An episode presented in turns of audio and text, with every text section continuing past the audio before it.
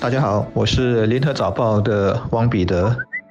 各位听众，大家好，我是新民日报的朱志伟。农历新年即将来临，过年期间，当我们每户一天只能欢迎八个人来拜年时，有一群人却能无孔不入地通过互联网应用和社交媒体平台进入我们的生活。那群人就是骗子。而且行骗的手法五花八门，有色诱、利诱、恐吓、勒索和通过赌博等方式，性质非常恶劣。其目的就是要受害人把钱掏出来。当然，还有一种算是比较常见的方式，就是打电话。骗子会以公安或者银行人员自居，我们按了一之后，就会有一把声音告诉我们，说是我们涉及什么案件等等等等，都是在欺骗。这里，我作为全国罪案防范理事会的成员之一，也要呼吁大家下载反诈骗应用 Scam Shield。这款应用的最大好处是，它可以不断的累积诈骗集团使用的电话号码。就算骗子常常换电话号码，只要我们在应用中加入这些号码，就能防止或者阻止接下来的公众受骗。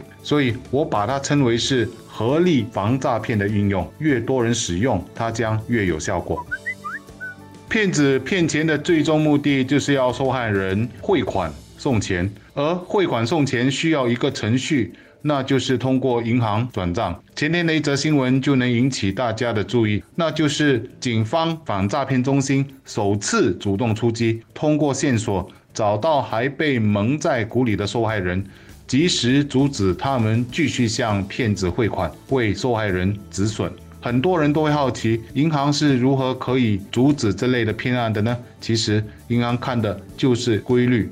比如说，当某个户口有不寻常的资金流动，突然要支出或者转账一笔大数目时，那么银行的职员就能扮演一个关键的角色，例如关心的问一下，转那么多钱是要给什么什么亲戚啊等等，并从中观察对方的表情或者反应。我所阅读到的资料显示，许多在中国和本地发生的诈骗案，都是在这种情况下被揭穿的。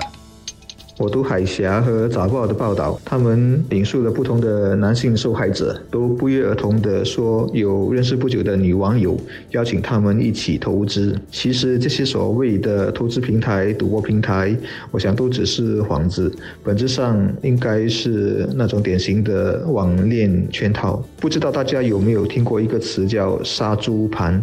只要在网上用这三个字搜索，就会有一大堆这种所谓的爱情屠宰场的。内容和视频，警告网友们不要上当。英文你查 love scams，那么信息就更多了。这些都是集团在操作，套路万变不离其宗，就是会在交友网站上寻找下手的对象，或在面部、Instagram、微信等等上面以俊男美女的假身份，在茫茫人海中寻找猎物，也就是每个空虚寂寞的心灵。开始时就是建立暧昧关系，搞异地网恋，等到时机到了，就会邀你一起投资或下注赌博，说是有特别的门路或消息，肯定能够赚钱。不用说，平台都是假的。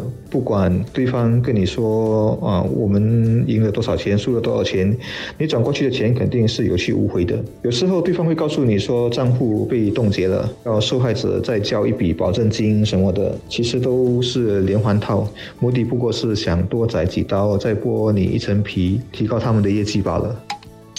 这次三天行动有近百名嫌犯落网。既然在本地被捉，我相信他们主要是借出账户，让钱转进转出，以及负责移交或汇款到国外的所谓的钱驴，而不太可能是集体在电脑前面上班的那些爱情骗子，更不可能是集团的首脑。其实我们看这类新闻，很少是说有整个集团或巢穴在本地被捣毁的，因为他们都在国外，在一些。三不管的地带，鞭长莫及。我们的执法单位当然要主动出击，让人在本地的小喽啰受到法律制裁，也应该开展宣导，提高公众的防范意识。